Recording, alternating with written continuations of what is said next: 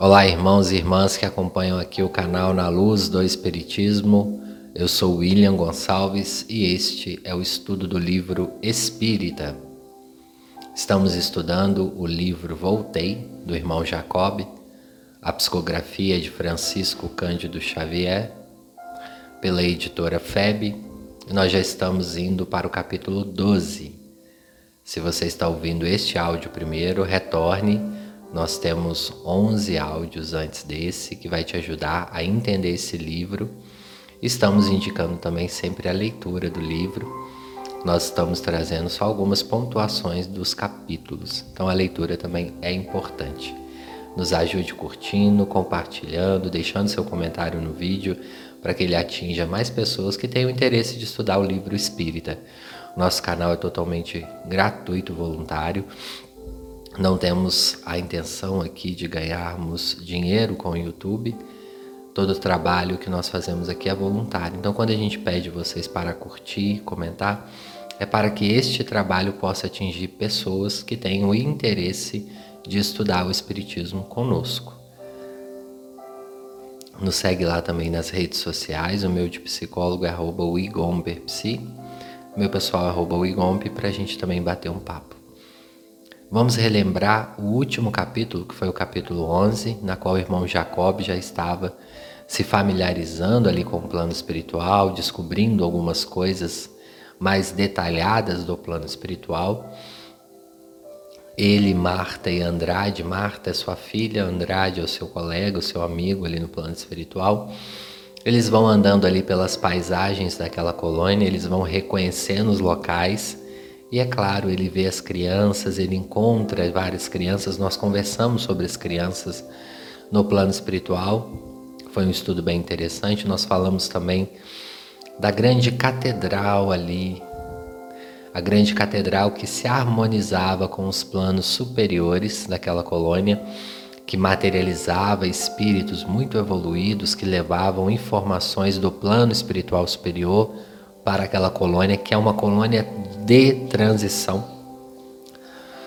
Para quem não sabe o que é uma colônia de transição, é uma colônia que fica entre o plano físico ou plano material e as colônias mais superiores. Essas colônias de transição ficam em regiões muito próximas ao umbral e algumas dentro do próprio umbral, como também vai nos relatar André Luiz nos seus livros e outros também livros espíritas, nós temos essa informação. Já no finalzinho do capítulo 11, irmão Jacob tem uma sensação estranha. Ele começa a perceber espiritualmente vozes dentro de si e era os seus entes queridos na terra chamando e também o seu amigo que era médium na casa espírita, a qual ele trabalhou muito tempo. Irmão Jacob trabalhou como doutrinador no movimento espírita. Antigamente falava-se doutrinador, hoje nós falamos esclarecedor de reunião mediúnica. Então nós substituímos essa palavra, suavizamos ela, porque não é da responsabilidade de ninguém doutrinar o outro. Nós esclarecemos e convidamos o outro a uma mudança, mas a decisão cabe sempre ao outro, seja esse outro encarnado, perdão, encarnado ou desencarnado. O capítulo de hoje inicia-se com o título Entre Companheiros. Antes de iniciarmos o capítulo, eu vou falar de alguns personagens central deste capítulo, que é muito importante para nós conhecermos e sabermos de quem estamos falando. Quando formos ler um livro, o autor nos dá a dica ali de quem são esses personagens e é importante que nós façamos uma pesquisa. Entender o histórico do Espiritismo é muito importante se você está aí chegando no Espiritismo agora, só a título realmente de você se localizar no tempo, saber de onde que vem essa doutrina que nos esclarece tanto. Então, como nós vamos falar desses personagens, eu vou trazer eles aqui antes de iniciarmos para quando eu for falar sobre eles no capítulo, vocês já localizarem no tempo aí quem são eles. O primeiro é o Bittencourt Sampaio, que o sobrenome dele era Bittencourt Sampaio, mas o nome dele era Francisco Leite de Bittencourt Sampaio. Ele nasceu em Laranjeiras, em fevereiro, foi no Rio de Janeiro que ele nasceu, em 1834. Ele foi um advogado, foi um poeta, foi jornalista, foi político e era também espírita brasileiro. Ele ficou muito conhecido sobre o nome Bittencourt Sampaio porque ele foi deputado e ele foi presidente da província do Espírito Santo. Naquela época não existiam os governadores, então ele era como se fosse ele um governador do estado do Espírito Santo. E ele também foi diretor da Biblioteca Nacional. Era filho de português Francisco Leite de Bittencourt Sampaio. Mas vamos falar do espiritismo. Ele foi membro fundador da Sociedade de Estudos Espíritas Deus, Cristo e Caridade, lá no Rio de Janeiro, em 1876. Mais tarde, ele ficou incomodado com as administrações ali da casa, ele ficou desgostoso, como falam, né? E ele funda um novo grupo espírita em 1880 entre quais estavam Bittencourt Sampaio, que é um dos, um dos personagens deste livro que irmão Jacob encontra no plano espiritual, Antônio Luiz Saião, que ele também encontra, e o médium Frederico Júnior. Eles fundaram a, o grupo espírita Fraternidade sobre a presidência do irmão João Gonçalves do Nascimento. O João Gonçalves, ele era um notável médium curador Ainda neste ano, em 15 de julho, Saião, que tentara sem êxito recompor a antiga Sociedade Acadêmica de Deus, Cristo e Caridade, fundou com eles o Grupo dos Humildes, mais conhecido como o Grupo do Saião. Numa primeira fase, durante perto de um ano, realizou proveitosas reuniões. Mais tarde, o grupo se denominou Grupo Ismael e se entregou na Federação Espírita Brasileira, onde existe até hoje. Então ele foi um grande um grande nome para o espiritismo. Caibar Schutel. Caibar, ele também é um nome muito popular aí no espiritismo. Se você não conhece, aqui no canal nós temos alguns vídeos sobre Caibar, inclusive eu convido a vocês a conhecer Caibar, porque ele realmente foi uma figura muito importante para o espiritismo. E ele teve uma grande importância em Matão, porque Caibar de Souza Schutel, ele nasceu no Rio de Janeiro, Matão, de 1938, e ele foi um divulgador espírita, ele foi político, ele foi farmacêutico e ele foi um filantropo brasileiro.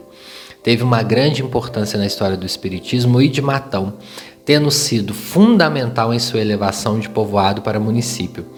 Ele foi o seu primeiro intendente, que na época não existia prefeito, era intendente. Ele foi o primeiro lá de Matão. Exerceu o cargo de março de outubro de 1899 e depois até, perdão, de 1899 a 1900. Era respeitado por todos na cidade em sua época, chegando a comprar com seus próprios recursos o prédio para a instalação da prefeitura foi consagrado com o título de o pai dos pobres. Na cidade, ele dava remédios de graça para todo mundo e utilizava sua própria casa para acolher os doentes. O Caibá Schutel aí lá de Matão, lá ele fundou também uma editora muito importante. Eu tive até a oportunidade de escrever alguns artigos para eles. Um grande espírito. E nós vamos falar também do Guilhom Ribeiro. Ele que foi engenheiro civil, jornalista, poliglota e espírita brasileiro. Guilhom era filho do senhor Luiz Antônio Gonçalves e da Olímpia Guilhom Gonçalves Ribeiro. Era de uma família humilde, ingressou a título gratuito no Seminário de São Luís, onde realizou os primeiros estudos. Guilhom, pessoal, tem uma grande importância para o movimento espírita. Ele foi o tradutor das grandes obras de Kardec que nós temos aí. Ele foi também presidente da Federação Espírita. Ele era realmente um homem muito inteligente e sem dúvida muito evoluído. Ele chega no plano espiritual e nós vamos ver no capítulo de hoje que sem dúvida ele era era um grande homem encarnado e chegou no plano espiritual aí com grandes atributos Não por ter sido presidente ou não por ter sido isso ou aquilo, tá, pessoal? Por ter realmente vivenciado o evangelho do Cristo e chegou muito bem no plano espiritual. Tanto que no início do capítulo o irmão Jacob vai fazer aquelas reflexões iniciais e ele vai falar um pouco sobre os desafios né, da pós-desencarnação. Mas ele vai dizer: é imenso o consolo pensar que a morte não interrompe o trabalho sadio e edificante. Os ideais nobres possuem suas verdadeiras raízes na vida espiritual e além do túmulo podemos continuar o serviço que se afiniza com as nossas tendências e esperanças. Se for verdade que os maus por vezes prosseguem caminhos algemados às realizações escuras, é certo igualmente que a tarefa do homem bem intencionado não sofre pausa ruinosa em seus desdobramentos. Há mil ângulos diversos em cada missão de benemerência e a providência divina favorece, perdão, em toda parte a determinação do homem de cooperar nesse ou naquele setor do bem. O que irmão Jacob está dizendo aqui? Que basta que nós queiramos trabalhar no bem. Ao sairmos do plano físico, muito provavelmente nós vamos chegar no plano espiritual, como nos diz Emmanuel, no livro O Consolador e também no livro Os Mensageiros, nós não vamos dar um salto evolutivo e chegaremos ao plano espiritual recordando as nossas vidas passadas. Não. O que nós teremos no plano espiritual é a bagagem desta encarnação, pelo menos nos primeiros anos que sucedem a desencarnação. São pouquíssimos os espíritos que tornam de imediato a consciência plena das suas existências passadas. E é claro que, mesmo nós nos recobramos a consciência das vidas ou das existências passadas, a evolução ela funciona nos dois lados da vida. Tanto aqui na Terra nós evoluímos e os setores da ciência evoluem, como também no plano espiritual. Então suponhamos que você nesta encarnação é médico e desencarna hoje, em 2022. Você chegará no plano espiritual com o seu conhecimento médico. Perfeito. Da atual ciência que já modernizou, já vieram novas enfermidades, já vieram novas pesquisas. Mas suponhamos que você desencarne hoje não como médico, mas você possa ter sido médico no século passado. O seu conhecimento que está no inconsciente pode até te ajudar no plano espiritual a ser um médico. Porém, muitas coisas modificaram-se lá no plano espiritual e aqui no plano físico. O seu conhecimento do passado já não vai ser tão útil hoje. E é isso que o irmão Jacob inicia esse capítulo falando. Nós vamos trabalhar sim no plano espiritual, porém com o conteúdo, com a massa, com a inteligência desta última encarnação, até que a gente cresça no plano espiritual novamente ou acesse as informações de vidas passadas, demora. Basta nós recordarmos do livro Nosso Lar. André Luiz, antes dele voltar ao exercício da medicina no plano espiritual, portanto, ele fica um tempo ali em zonas umbralinas, depois ele fica um tempo em outros serviços, para depois sim ele ter a autorização para voltar a estudar. Lembra que o ministro Clarence fala com ele, André? Há uma diferença muito grande da medicina terrena para a medicina espiritual. Aqui o corpo é entendido como um todo, nós vemos muito além. E ele teve que reestudar. André Luiz relata isso lá, que ele se sentiu envergonhado porque ele era médico, ele era doutor na terra e ele chega lá, teve que limpar chão, teve que pegar doentes, ele fica um pouco orgulhoso ali e fala: Poxa vida, né? De que, que me adiantou os, os diplomas terreno?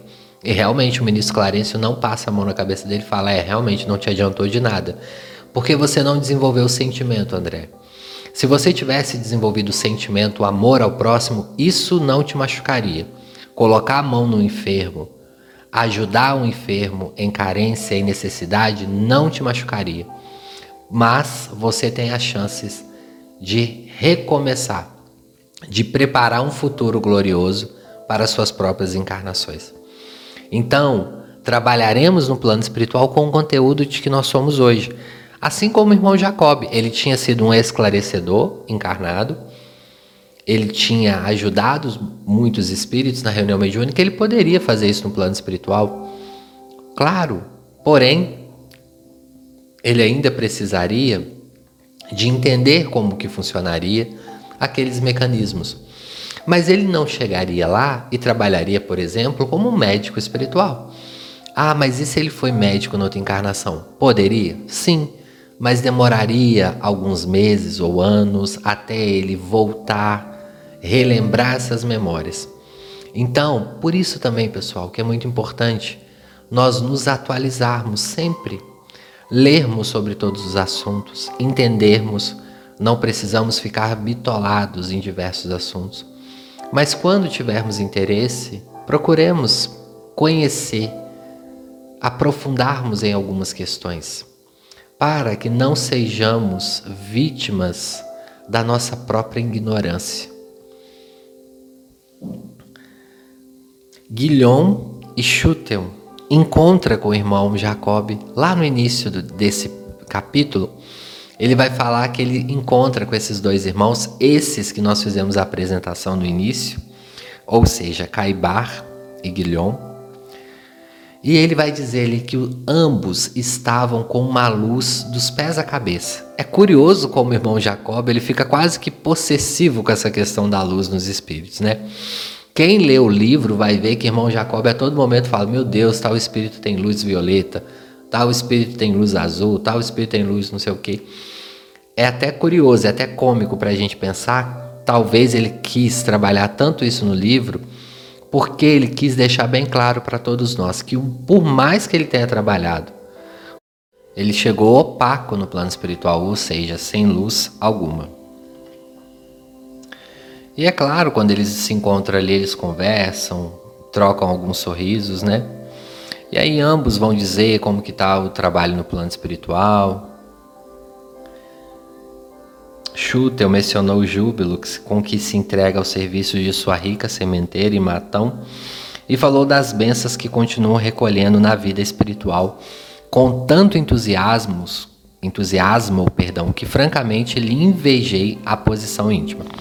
Pessoal, esse capítulo aqui é muito interessante para nós entendermos como que funcionam os mentores da cidade. Vocês já pararam para pensar que cada cidade, cada vilarejo independente tem um mentor, assim como nós temos um mentor no estado, por exemplo, eu estou no estado de Minas Gerais, tenho um mentor. Eu tenho um mentor aqui na região aonde eu estou, porque dentro do estado tem micro-regiões, e nós sabemos aqui, por exemplo, que o mentor da nossa região da Zona da Mata em Minas é o Venâncio Café. Né? Ele foi um padre, um benemérito padre, um trabalhador da espiritualidade muito bondoso e ao desencarnar ele assume a tutela espiritual dessa região. Cada cidade também tem um mentor, um espírito que é responsável pelas dirigências espirituais geral dessa cidade. E geralmente é um espírito já evoluído que passou por aquela cidade. Caibar, muito provavelmente, ele é o mentor ali de Matão e região. Não necessariamente só de Matão, mas ele pode ser corresponsável ali pela administração geral daquelas cidades. Então, não é somente um espírito, né? A gente fala muito de Ismael, o governador espiritual do Brasil, mas nós temos outros espíritos que também ajudam. Essa administração no plano espiritual ocorre pelos direcionamentos, tá, pessoal? Não é, não pensa como um governador terreno, um prefeito terreno. É um mentor que auxilia, que gosta muito da terra e é responsável. Como saber qual mentor que é da nossa região, né? Basta que a gente olhe para a história? Não, a gente tem que entender que pode ter sido um espírito ali de destaque, às vezes não foi tão evoluído, mas ao chegar no plano espiritual trabalhou muito, etc, e assume a tutela dessas cidades. Obviamente, assim como na Terra, há no plano espiritual. Assim como nós morremos aqui, os espíritos reencarnam. Então, se um mentor reencarna, outro assume a sua o seu posicionamento ali no plano espiritual. Não é assim nas colônias, quando um governador de uma colônia sai, outro entra. Então também é assim com as tutelas da cidade. Guilhom, visivelmente satisfeito, voltando ao texto, referiu-se ao contentamento com que colabora na extensão dos trabalhos doutrinários sobre a orientação de Ismael, olha só, e mostrou imensa alegria pela possibilidade de prosseguir em espírito junto à esposa e aos filhos queridos, perfeitamente integrados em seu idealismo superior. Demonstrava enorme reconforto por haver readquirido plenamente a visão seus olhos, com efeito, permaneciam mais penetrantes. Guilhom tinha uma deficiência visual, ele não enxergava quase que nada. Ao chegar no plano espiritual, ele retorna, né, retoma a visão. Ele trabalhava ali, segundo informações aqui de Jacob, com o próprio Ismael, né, um dos espíritos aí mais evoluídos sobre terras brasileiras.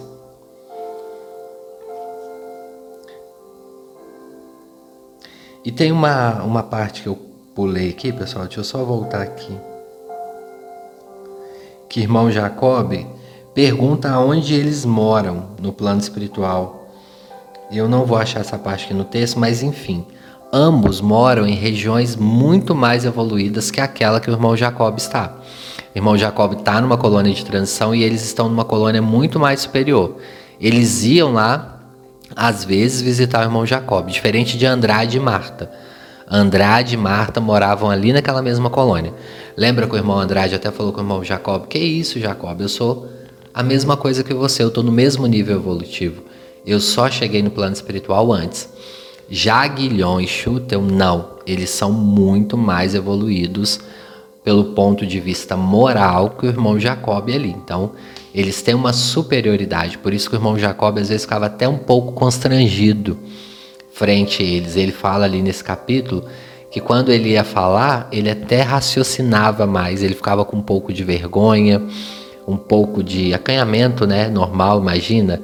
Vocês chegam no plano espiritual e encontram com Chico Xavier, por exemplo, né? Vocês vão ficar um pouco acanhados, é da nossa natureza. Imagina um espírito dessa grandeza. Então, provavelmente ali foi isso que aconteceu. Vamos para o subitem opinião autorizada. Perguntei a Guilhom, irmão Jacob vai dizer, quanto ao motivo pelo qual não se comunica mais frequentemente em nosso meio. Fez um gesto significativo na calma que lhe é peculiar e falou. Irmão Jacob ali curioso, querendo saber por que, que ele não mandava mais cartas psicografadas, por que, que ele não incorporava mais em médiums e falava, né? É uma curiosidade muito comum no movimento espírita, né? Nossa, médium tal morreu. Quando que ele vai vir dar uma comunicação? Será que o médium tal trabalha aqui no centro espírita? Ele fala: Ora, Jacob, quase que diariamente eu visito as nossas organizações, partilhando do trabalho de abnegados servidores do Espiritismo no Brasil. Entretanto, você compreende os obstáculos do intercâmbio prematuro ou inoportuno. O que o irmão Guilhom está falando aqui é muito delicado essa comunicação. Primeiro, porque muitos médiums podem acreditar que é vítima do animismo. Outros médiums podem acusar o médium que está falando que está recebendo tal espírito de animismo. E aí, de que maneira esses grandes espíritos se comunicam em reunião mediúnica? Modificando o nome. Muitas das vezes, nós estamos numa reunião mediúnica e a gente sente a presença, por exemplo, de um espírito de um grande renome no movimento espírita. E ele vem e fala que é irmão João, irmão José, irmão Antônio. Porque o nome ali pouco importa, eles querem deixar a mensagem da noite ou a mensagem lá do dia, dependendo da hora da reunião mediúnica, eles querem trazer o alento ou a informação do plano espiritual. Então isso acontece às vezes. Nós sabemos, por exemplo, muitas pessoas questionam sobre Chico Xavier. Chico Xavier nos deixou em 2002. Olha quantos anos que nós já estamos sem o Chico aí, né? E muitas pessoas questionam aonde se encontra Chico Xavier. Muito provavelmente na maneira como ele mesmo falava que estaria. Chico falava muito encarnado que estaria trabalhando nos umbrais, nas zonas umbralinas e também no movimento espírita e em outras religiões, se ele fosse convidado. Então, muito provavelmente, ele está aí com outros nomes, às vezes para não assustar sutilmente.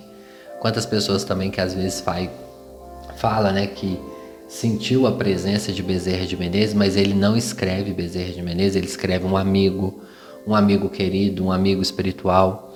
Joana de Ângeles ficou 10 anos psicografando com o Divaldo Franco, escrevendo um amigo espiritual. Somente depois que ela falou, então pessoal, não fiquem atentos a nomes. Nomes nós falamos aqui a título histórico. E só para vocês entenderem o contexto que o irmão Jacob está perguntando aqui. Como que é difícil? E aí, Guilhom vai falar que, além de ser muito complexo essa questão da mediunidade, eu evitava muitas das vezes por questões familiares, para os meus familiares não ficarem a todo momento sabendo que eu estava falando numa reunião mediúnica aqui, numa ali, então ele evitou. Isso acontece também com muitos espíritos.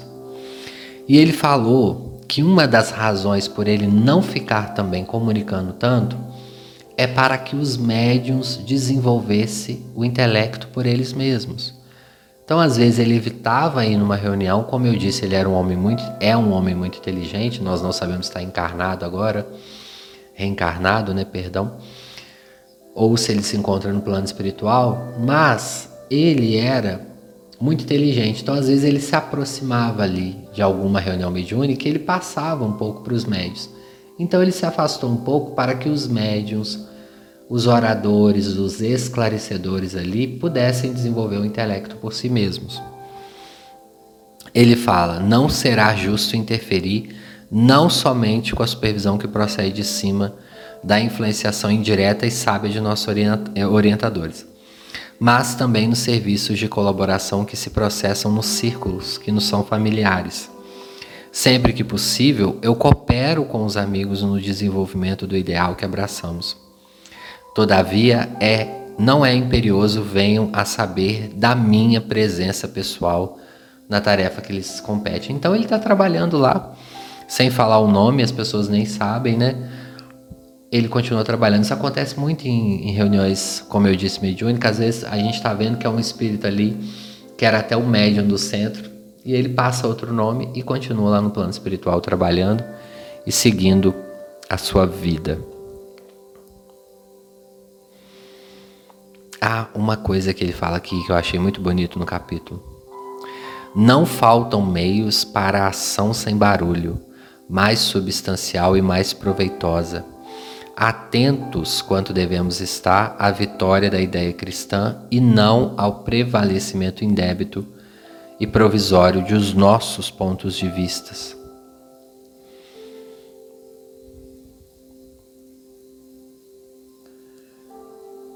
irmão Jacob vai perguntar para ele sobre sobre os recursos do evangelho, né? A interpretação dos textos sagrados. E ele vai falando ali como que isso já tem crescido e realmente tem crescido cada dia mais, né, nos movimentos não só espírita, né, meus irmãos, de todas as religiões e que possamos ali crescer. Nós vamos para o subitem informações da luta espiritual. Esse capítulo, pessoal, aliás, esse subitem no capítulo é que irmão Jacob vai perguntar para eles é, aonde eles moravam, se é ali naquela colônia ou se em outra, e eles falam que em outra, muito mais evoluída, né? Responderam negativamente, declarou Guilhom residir em plano diferente em companhia da genitora que o aguardara além túmulo com extremo carinho, de onde prosseguia. Schutel fixara-se intensa organização destinada a proteger os interesses do espiritismo evangélico, no mesmo núcleo em que Guilhom fora compelido a sediar atenta ao coração. Então ambos moravam ali na mesma colônia, mas esse capítulo ele tem uma grande informação, porque eles vão falar dos irmãos que estão no umbral, dos irmãos sofredores. E ali Guilhom vai falar para o irmão Jacob como que era grande as extensas filas de espíritos inferiores que são levados nesses trabalhos mediúnicos, que às vezes a gente acha que não acontece nada ali, dentro dos centros espíritas, no momento de uma reunião mediúnica, ou até mesmo de uma palestra, e ele fala: o número de ignorantes ainda é muito grande dos nossos irmãos equivocados, dos nossos irmãos voltados às forças do mal. E ele fala que tamanha é e extensa esse grupo de irmãos que o Bezerra de Menezes, essa é uma grande informação que rola aí no movimento espírita, e essa informação tem aqui nesse livro. Eles vão dizer que o irmão Bezerra de Menezes, né, o doutor Bezerra de Menezes, e Saião, né, Saião, lembrando que a gente comentou aqui, que foi um grande espírito também, ao desencarnar, tanto doutor Adolfo Bezerra de Menezes como Saião, eles foram convidados pelos espíritos da esfera superior a irem para essas esferas superiores, ou seja, a sair em volta do planeta Terra. Eles não precisariam mais ficar em volta da Terra. Porém, ambos decidiram continuar até que o planeta estivesse mais evoluído e com menos irmãos neste propósito. E ali, Guilhom dá essa informação para o irmão Jacob, falando que esses espíritos, né, abriram mão aí das suas mordomias espirituais, né? Esses sim tiveram. A ação contra o crime e contra a ignorância nas esferas que rodeiam a experiência carnal é vigorosa e incessante. Destacou a necessidade de maior aproveitamento das lições que o Espiritismo oferece às criaturas e explicou que a obra social que a nossa doutrina consoladora vem realizando no Brasil constituiu valioso esforço de vanguarda, de vez que em muitos centros de evolução planetária a solidariedade humana com entendimentos e aplicação das bênçãos divinas somente é suscetível de intensificação nos círculos de trabalho além da morte do corpo. Encareceu que o Espiritismo evangélico é chamado a desempenhar imenso apostolado de libertação da mente humana encadeada aos mais escuros e asfixiantes preconceitos que operam a prisão e a moléstias de almas. Aí eles vão dizer ali: agora que nos achamos em outra região vibratória do planeta, poderíamos aquilatar a extensão da luta. Era tão comum renascer na matéria física quanto morrer nela. E se a paisagem das esferas felizes era uma realidade, realidade atingível, não é menos imperiosa e verdadeira a obrigação de nos aprimorarmos a fim de merecê-las. Quando o homem compreender a grandeza da vida e a retidão da justiça, então o quadro terrestre se modificará, orientando-se invariavelmente para o bem supremo. Bom, no último subitem desse capítulo, Noite Divina, é um subitem muito pequeno, porque ele já vai trazer o próximo capítulo, que vai ser a ida do irmão Jacob para o Rio de Janeiro, primeira vez que ele volta ao Rio depois do seu desencarne. E ali eles estavam conversando com eles, eles convidam ele para ir até o Rio de Janeiro numa reunião ali mediúnica. Irmão Jacob fica envergonhado, não sabia se poderia falar sim ou não. Ele olha para o irmão Andrade, o irmão Andrade faz uma afirmação com a cabeça e ele aceita. E no finalzinho do capítulo nós temos uma informação importante que ele vai falar assim: Você sabe me dizer aonde está o espírito de Bittencourt Sampaio? Se eu poderia encontrá-lo? E ambos ali riem, sorriem bastante e fala: Ora, Jacob, muito provavelmente vai ser ele que vai voltar no dia que você vai ter a sua reunião. Lembra que o irmão Jacob vai ter uma reunião quando der 30 dias que ele desencarnou? Uma reunião na qual muitos espíritos virão cumprimentá-lo e também vai esclarecer ele com alguns erros que ele teve no passado e que ele pode melhorar. Não é um julgamento, pessoal. É apenas um direcionamento. Então, muito provavelmente será esse espírito e o capítulo se encerra assim com eles indo né, para o plano físico. E na próxima semana nós vamos trazer as informações aí do próximo capítulo. Eu agradeço a quem chegou até aqui. Muito obrigado pela paciência, pelo carinho. Continue deixando aí nos comentários como está sendo a experiência de vocês e nos ajude mais uma vez curtindo e compartilhando. Até a próxima terça-feira, se Deus quiser. Graças a Deus.